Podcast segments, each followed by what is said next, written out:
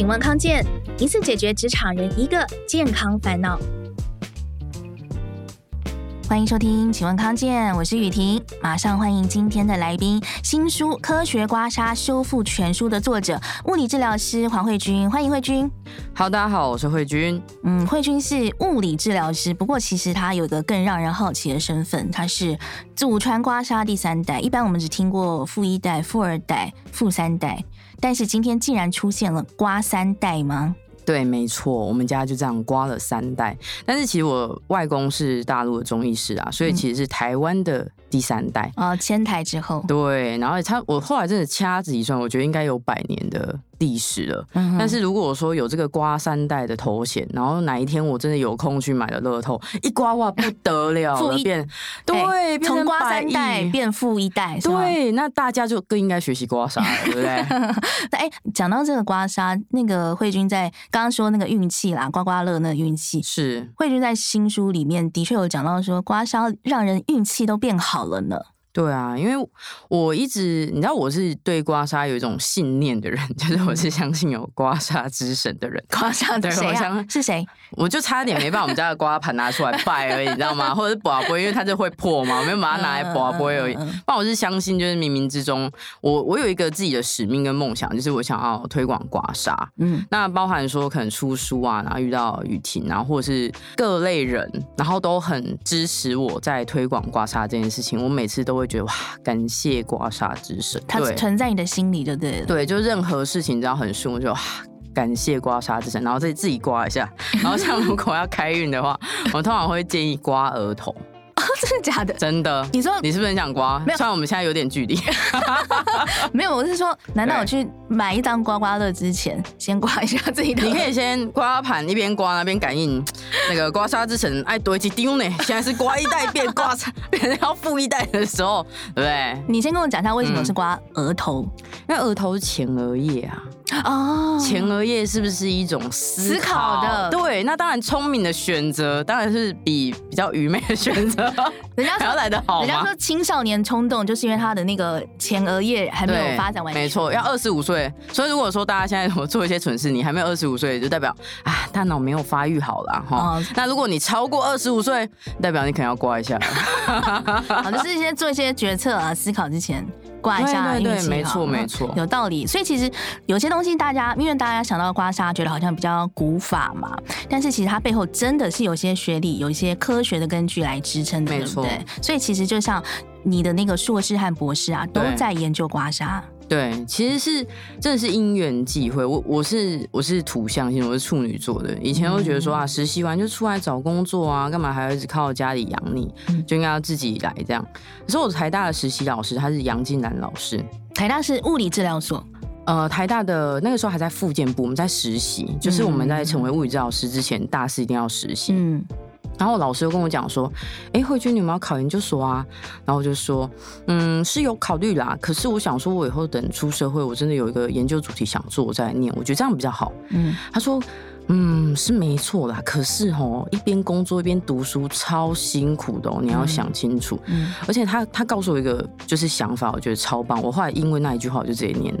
嗯，就是他说，其实我们是医疗人员，我们要一直去更新我们自己的 database。哎，那我们要看得懂 paper。那那个时候我们在报告，确实同一篇 paper 一样的文字，我的解读跟老师的解读就是不一样。嗯，他解读很深啊。嗯，我觉得嗯，这个有道理。他说，而且你 update 之后，你才能够给病人最好的。我就这样被一句话打动，嗯，所以我原本想说我要出来工作，是前面三年我都觉得我要出来工作，后来因为杨老师一句话，我就直接报考研究所，然后因为那一年。有一个很幸运的事情，因为你知道台大吼啊是 有点偷偷讲，虽然也没有很偷偷。好，有人 有人在听哦，有人在听哦。好，就是呢，你知道有一些会呃，当然自己学校训练出来的学生比较亲近，嗯、所以其实每个学校可能都会比较 prefer 自己的学生。哦、理解理解哦，应该可以理解嘛。理解。嗯、那但是因为上一届很多自己协同的学生考完之后呢，要么休学，不然出国，所以他的报道率很差。嗯就是被被我，因为我是成大毕业，被我这种外校生呢捡到一个机缘呐，嗯、然后就去考，然后就上了，嗯、所以是因为这样我才上了台大。嗯、然后那时候就是要报告嘛，然后我想说啊，那要做什么主题呢？我们又没什么兴趣嘛。然后我想说啊，我们家国术馆然后都在刮痧，然后我就问我老师说，那老师我可以做刮痧的相关研究嘛？我可以先回顾一下有哪些论文嘛？嗯、他说可以啊，Why not？他就是一个很美派的一个老师。嗯、我说哇。真的太好了，我就真的开始查，真的有刮痧的 paper 哎，在那一次就是 PubMed，PubMed 是我们搜寻 paper 的那个管道，我打下去刮痧，你知道吗？你要翻译翻对啊，那刮痧一打进去，哇，真的有 paper 出来，虽然很少，可是我就被震撼到，说好。那我就要开始来做刮痧研究，嗯，所以那个路其实这样，是不是很冥冥之中？嗯，确实，但他就是，也就是因为你研究的关系，让人家让大家理解到说，刮痧它不仅仅是那个古法这样子，它是有现代的医学的根据，有现代的科学在背后支撑的。甚至听说你在，因为你有做过那个，比如说包括世大运啊啊里约奥运的时候的那个随队的物理治疗师，对不对？对，竟然连选手的一些困扰，或者说运动伤害，或者甚至运动表现，对，哎，这些。全部都也可以用刮痧来处理吗？对，没错。其实主要是因为你，你知道主持人有看到我本人，当然这边 这边应该我们透过 YT 也看到我本人。就其实我本人个子不高，嗯、然后我的手是高关节活动度的人，就是我的大拇指你可以开起来，你看我可以摸得到我的前面的前臂。欸一般人其实没有办法，欸、是的，就是我关节特别松。那特别松的人的话，他会很容易产生酸痛。所以其实我是好逸恶劳的，就是我能躺我就不坐，能坐我就不站。我是非常低张力，就是啊一滩烂泥这样子。所以要我哎、欸、选手哎、欸、那么 top 哎、欸，要么就是身高可能近两百公分，因为我是服务跆拳嘛，他真的柔道超壮，好不好？然后要么就是例如说他真的很重的那种，很壮硕，两百公斤那种。我这样小小一双白白的手，我怎么去 handle 搞定一整队？哎、哦欸，一整队那八个量级，那，找来找来个人哎，哦，我就跳没了，会不会？需要一个好帮手，对，所以我就开始拿起了我们家外公传下来的酱油碟，没有了刮痧盘呐，长得很像酱油碟。对，然后呢，我就开始把它拿起来，开始运用在每一个选手身上。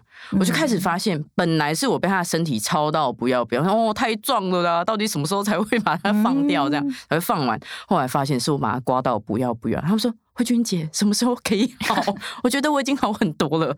欸、可是他们一开始不会有一点点质疑吗？想要说，哎、欸，这个还是觉得很好奇这样。嗯，一来是因为它的效果真的很好，而且其实选手对于身体是敏感。那一开始其实不用很久，哦、例如说他们他马上就知道，对，就例如说他训练的时候。我们曾经有一场比赛，在我忘记是哪一个大赛了。然后在选手在暖身的时候，我就看他面有蓝色，我想说怎么了？嗯、然后他就说：“哎、欸，慧君姐，我好像有点拉伤，怎么办？而且里面好像要抽筋，嗯、然后可能再过半个小时他就要上场了，嗯、你知道吗？”选手吓到啊！我说：“OK，我们来刮刮看，我们来刮，OK 吗？”他说：“好。”我就隔着道裤。因为那个时候已经你不可能涂油，因为他要比赛，所以我们就隔，因为他身上有汗嘛，我就隔着裤子刮了几下，刮了几下之后说好，你再动动看，嗯，然后他一动，他说哎、欸，好了，真的哦，真的，就这样让他上场，好神奇哦，哎、欸，但是其实除了。这个选手之外，我相信也很多，应该很多上班族来找你嘛，对不对？对，没错，应该占最大宗，我想应该是对台湾的那个我们最主要的生产力人口。你的应，应该可以这样讲说是你的衣食父母吗？可以，我们每一个都是广大的上班族，对啊，都给我一口饭吃，我很感恩，认真。慧君的预 预约超满的，今天不要好，不要再不要再主打这个，人家说预约超满，然后其实结果没有人来预约，这样没有。其实真实的情况是我已经不收新个案了 啊，那就是啊，就是很满呐。好，对，很多这些上班族，哦，然后你发现他们，因为现在听我们节目的也也是蛮多是上班族的，嗯，大家到底身体上的这些疼痛啊、困扰，最多是哪些地方？排行第一名还是肩颈酸痛嘛，嗯，然后再来的话可能会有一些下背酸痛，久坐嘛，哈，所以下背酸痛。可是因为毕竟我们是做健康促进，他通常会来，他会说，呃，他可能比较容易胀气啊，排便不顺啊，整个人觉得神神啊，嗯、然后没什么活动精力，容易疲惫啊。因为毕竟我们是开就是专门做刮痧的地方，他们其实来的时候大部分都还是 for 身体的一些小毛小病。哦，那或者是或者是甚至他会说啊，我我是直接有个诊断，医生又说我太紧张，哦，我的自律神经失调，类似像这种，那它就会跟就是我们刚刚讲的排便会有关系。嗯，我们可以一个一个来聊。就是肩颈酸痛，为什么现在的肩颈酸痛？当然不外乎姿势、打电脑那一些。可是它其实有一个内在隐忧，就是我们现在的压力实在太大，尤其是台北 City，就是这个城市的每个人真的，因为我不是住台北，然后我又是台南人，所以我们是那种 K 就来 K 就去的，你知道？没有啊，哎、欸，你们假日也是。台台北的人都涌入，对，所以台南人在假日不出门。哎，我认真说，哎，多想说搞就是 对啊，就有时候说假日要不要出门，然后我妈说出门干嘛？现在外面都有人。但是平日 OK 是不是？平日就是蛮悠闲，就是我们都会去我们自己去的地方啦，应该这样讲。而且如果你有去过台南，你就会知道，等红绿灯那个绿灯一开始的时候，大家是还在原地。你看有多 K 就，我告诉你，一个城市它的 tempo 快慢取决于它红灯变绿灯的第一秒钟，大家的反应度如何。然后呢，不要说台南比较慢，我告诉你，更慢的在花东。五秒了，我想说奇怪，怎么大家都没有动？我发现有问题的是我，你知道吗？我好像要第六秒我才要行动。有，我台北有因为闯红灯，行人的红灯有被那个开过罚单，三百块。对啊，就是大家都太急了，好像永远都在赶下一个行程，然后下一个行程之后就是赶回家，回家之后就睡觉，然后再赶明天的行程，就是会很容易进入那个轮回，就是太紧张焦虑。那其实我们毕竟是动物嘛，那如果我们紧张焦虑的话，我们其实都会有一个动作叫做耸肩啊。Oh. 然后，然后你又打电脑，然后又耸肩，所以你其实你的肩颈就会很容易紧绷跟酸痛。那为什么是耸肩？是因为我们的颈椎里面有颈动脉，我们的大脑，我们是智人，很有智慧的人种。嗯，智人人种，我们的血流要往上到我们的大脑啊，这样才能够证明我们是有智慧的人啊，哦，对不对？所以，当我今天如果脖子受到了伤害，我是会死的。嗯，这其实是我们的物种演化下来的一个，就算一个动物的本能反应。所以，当我今天觉得哇，好紧张、很焦虑的时候，你是不是觉得好像生命受到危害？嗯，你就会把你的肩膀耸起来，保护好你的颈椎，是不要让你颈椎受到了伤害。可是同时，你也比较容易酸痛。嗯，对。那这要如何验证呢？包含我们的动漫，像是。那个炭治郎对不对？他们都砍脖子，还有我们进击的巨人，哇，那真的是很好看啊。嗯，他们也都是砍脖子，嗯，这脖子其实是很重要的。嗯，那我们在保护的时候，长期之下，很多人他基本上有些人是脖子肿到一个不行，然后他通常也会合并，会有一些，因为这边都是整体的血液循环，甲状腺对不对？嗯，扁条线可能就会一起出状况。然后另外，我们刚刚不是有讲，再来就是可能下背嘛。为什么是下背？我后来发现很多那种自律神经有状况、交感神经太 firing 的人，大部分都是因为吃饭太快，吃饭大便都是这种副交感。我原本以为就是那种交感神经问题，应该是让他的交感神经的反射区可能让他畅通，那或许他就自己找到出路，类似像这样，那他就是脊椎嘛。可是后来我发现，它的关键其实在于让他的副交感提升。其实它有点像是，嗯，两两边要去形成一个平衡。嗯，那每一个器官其实都会有交感神经跟副交感神经的支配。嗯，可是当你今天 A 老板支配太多的时候，B 老板可能就比较是敬陪末座。嗯，所以这个时候我们就会提醒他，就是你一定要好好吃饭。什么叫好好吃饭？第一个 on time，你一定要时间到，十二点晚上几点你就要吃饭。嗯，第二件事情就是你在吃饭的时候一定要吃十五到二十分钟。可是现代人，尤其台北人，很多五到十分钟就 KO 了，没那么夸张啦，五到十分钟。很多，所以你身体应该是算不错。很多人他真的有胃胀气的，我至少瞎混个一个小一个小时啊，不然呢怎样？老板那个不是是 吃饭本身哦，不是不是你吃完。天哦，对对对，不是是你吃饭这件事情本身，嗯，就是你要细嚼慢咽。我吃饭也是快的，就是不行，你要吃饭本身，而且你不能吃完之后后面一直在讲话。嗯，然后也不能够去看其他时候，你可以看废片，可是你不可以就是研究公式，因为我们的脾呀、啊，脾胃到脾主思思考，所以当你今天思考太多的时候，其实你的脾胃本身它的消化其实没有很好，因为你可以想象你的血流都是在你大脑，没有在你的胃，没有在你的肠，嗯，那你怎么有办法消化很好呢？嗯，就这个时候就会容易胃胀气，然后会容易便秘，因为你压根你就不想要好好消化，你就不想要让它好好的排便。嗯，所以那些会便秘的人，他说啊怎么办？我比如说便秘，然后好表面上好像很紧张，而其实他内心里面他其实不想大便。那他有一些人会觉得大便太浪费我的时间。你看多么焦虑，连把生物本能、大便本能都一概把它直接掩盖掉，他有多可怜啊！就不知道在忙什么。因为有时候因为我们刮很多人，有时候我是真的不知道。就是你说你一刮就只就可以刮就可以感应到说哦，你这个人一定超忙，是不是？我们我们可以了解对方，例如说他讲话就是 tempo 特别快，他气就特别短。那像这种人，他一定是一直在急躁。可是你说他这样急躁效能好吗？就是最后结果好吗？其实不一定，因为你很多时候你急躁，对不对？可是你做的不够精准。所以你做了之后，做做完好像很快，花了五分钟，结果你花了十分钟，因为你前面错了，所以你要花更多的时间去修补。那你人生不就是一直在好像做很快，但是又在修补，好像做很快，但是又在修补啊？这样我就觉得嗯好累。我刚刚不是说我是那种好逸恶劳的人，嗯、我就觉得一次就把它做完，然后把它好好的做好。那我觉得这样就好。嗯，特别是是不是有时候会刮到一种，你书里面也有提到，就是那种肩颈超级僵硬的那种石头人。这是一种什么样的？我要怎么知道我自己已经变成石头人了？那发现这样子的个案案例的时候，刮痧上又会怎么处理呢？所谓石头人，就是你真的你你摸一颗石头的那种触感，跟你摸那个人。没有两样，真的假的？超硬。好，我跟你说，排行榜第一名是什么样的人员？我我每次只要看他的职业，然后再加一些可能家族病史啊、自己的病史，我就可以大概揣测到这个人的人格特质。嗯，因为那都是一种遗传。跟选择嘛，那什么样的人会选择什么样的工作？类似像这样子，嗯、例如说我们医疗人大部分都是倾向保守的，嗯哼，就是有一个安稳的收入的，然后我们是相对，然后相对比较乐于助人的，类似像这样，所以它会跟你的人格特质有关。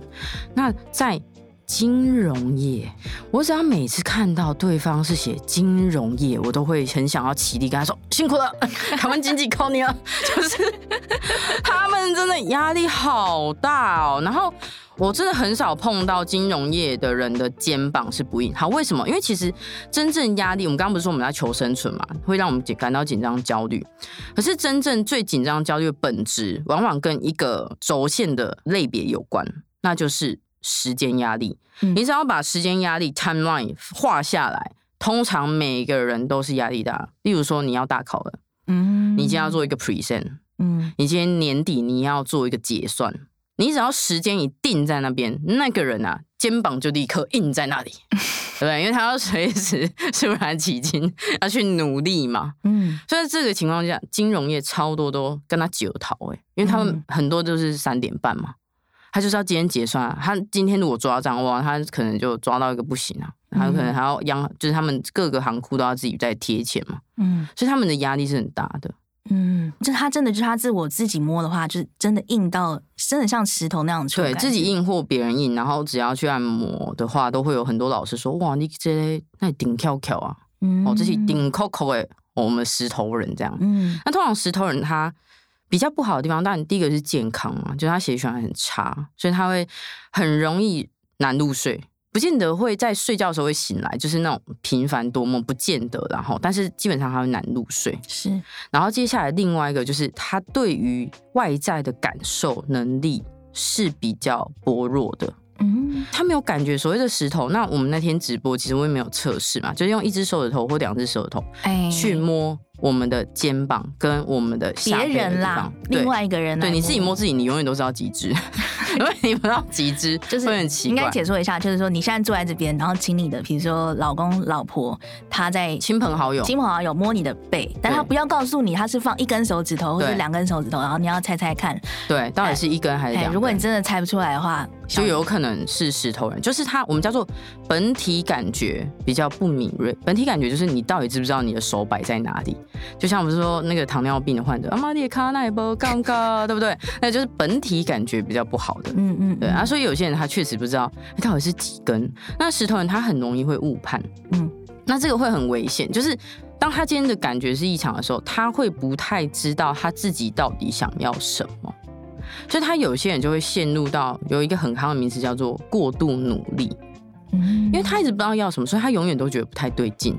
但是他如果对自己有期待的，或者是他们家族是那种战斗民族，每个人都应该为国家或者是为我们的家族战斗，然后他就会一直源源不绝，一直在工作，一直在工作。可是他工作完之后，他会觉得说，哎、欸，对，好像很开心，应该有成就感，成绩应该是不错，可是好像就又缺少了什么。就他有可能在很累，可能一天只睡三个小时、四个小时之后，他又去做重训。嗯，因为重训是一个很强大感受，让他可以感受到他的身体会痛，因为他肌肥大嘛，嗯，就是要很壮，所以他一定要破坏嘛，所以他一定会先有一点那种延迟性酸痛，隔天会浑身酸痛，或是压那种几百公斤，几百公斤他看得到嘛，数字类他看得到嘛，他必须要有这种很客观的东西，他才会这样说，哎、欸，我进步了。那为什么要这样？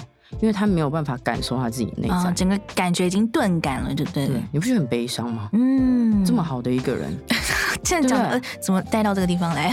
呃，就反正这就是我们常见的，常见的，就不管是肩颈酸痛，嗯，或者是我们刚刚讲的，就是消化肠胃道，就是一定要，我觉得适当的让自己。放松，那如果你不知道放松，你就去按摩或来刮痧，我觉得都很好，或自己刮也可以。嗯，那另外就是一定要好好吃饭，是吃饭的时候一定就是在食物上面要花十五到二十分钟，然后接下来去看废片或跟朋友聊天，我觉得都很好，或自己一个人静静的也很好。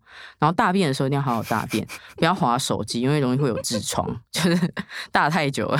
但都没有在大便，都在滑手机。好，那至于说上班族还有另外一个很大的困扰是睡眠的问题，另外又有什么东西叫做疲劳沙呢？我们稍微休息一下下，待会回来继续聊。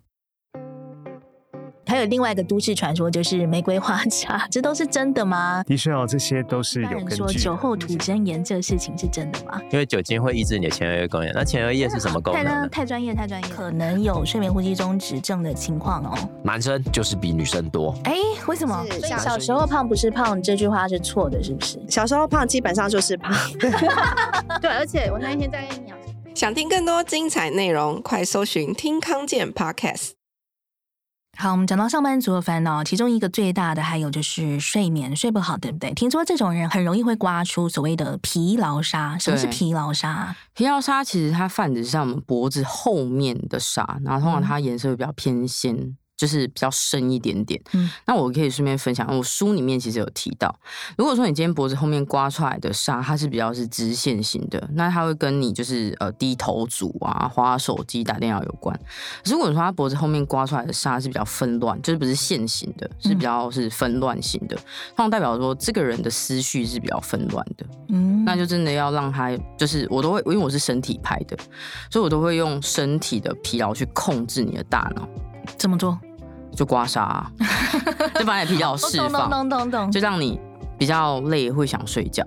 类似像这样，那为什么是脖子后面？是因为我们脖子后面会有我们的就是颈椎，颈椎里面会有我们的椎动脉，椎动脉会往上行经我们的脑干，那脑干会掌管我们呼吸跟睡眠的中枢，所以它主要是这样。那疲劳一般我们在直播的时候有提到，它会检视三个层面：好不好入睡，超过三三十分钟哦就不好入睡；再就是你会不会浅眠易醒；然后第三个就是你睡醒之后有没有精神。所以没有精神，不好意思，你还是睡不好。嗯嗯，是好，但是刚刚有讲到嘛，这个睡不好，我们其实是可以用刮痧来帮忙的。所以现在看不到的人可以看我们的 shorts，可以 看我们的这个会剪出来的那个短影音哦。但是用听的，其实也可以听出个大概哦。就是慧君直接要帮我们解说，那你在家里其实居家就可以做的助你好睡的刮痧，对不对？对，可以的。然后顺顺带也会把整个刮痧的一些概念带给大家，就是说到底我要选什么样的器具啊，什么样的介质，到底是如意牙油啊，还是什么凝胶啊什么的，或者是说力道啊，哎呀，刮多久，这些都帮大家带到一下。就是在我们家族里面啊，我们是非常看重整个刮痧的过程，所以这个油基本上都是我们家自己去调出来的，因为它跟摩擦系数有关。那我们今天使用的刮痧盘会是我们的日常保健款的刮痧盘，那这个我们都是自己有在做。所以如果说各位观众朋友，如果你想要专业的刮痧，就当然如果你在家，你真的很想要帮自己刮，那家里面像是瓷汤匙或者瓷的汤匙，对，瓷不可以是铁的，铁的实在是。拿去就是把肌肉分一分这样就好了啦，就是不要把它拿来分你的肌肉，吼，太痛了。所以池汤匙可以，然后一般的酱油碟也可以，因为其实我们刮痧盘的原型是酱油碟，但是我必须要说市售的酱油碟它真的是问导游的。它的那个高度跟它的厚薄度还是有差。那我们刮是很力学的事情，我透过一个力道，有一个接触面积，产生一个压力，对不对？F 除以 A 等于 P 嘛。欸、所以 高中物理，高中物理。然后如果说我今天面积是比较大的话，它的压力会变小，所以你就会一直摩擦表皮。所以为什么摩擦系数跟这个面积很重要的原因，是因为如果你器具不对，你就会一直一直摩擦你的皮肤，一直不断摩擦你的皮肤。所以你就会听过有人说不要常刮痧，因为会容易纤维化。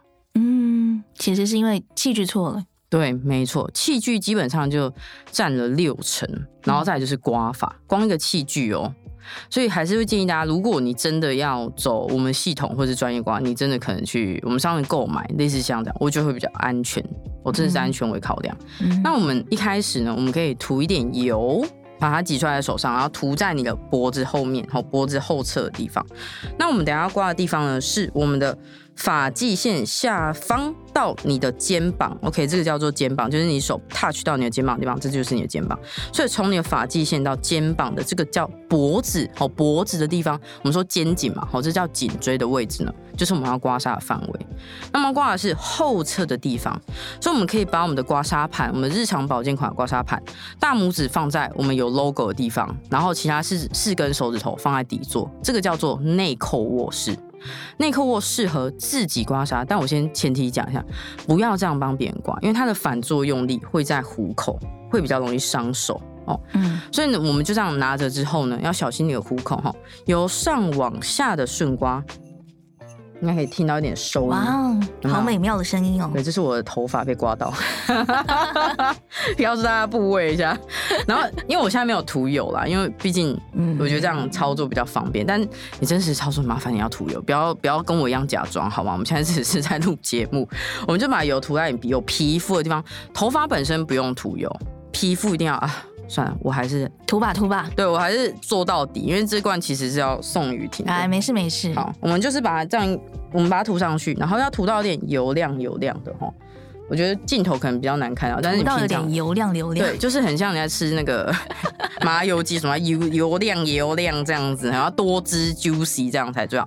涂上去之后，然后用内扣握式由上往下刮，然后你可以搭配镜子。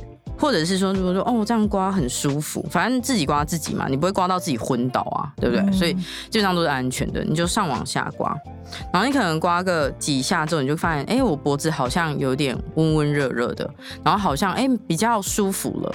以主观为一个界定，这样就好了。嗯，你不要好像你十年的问题，然后你要靠一次刮把它解决。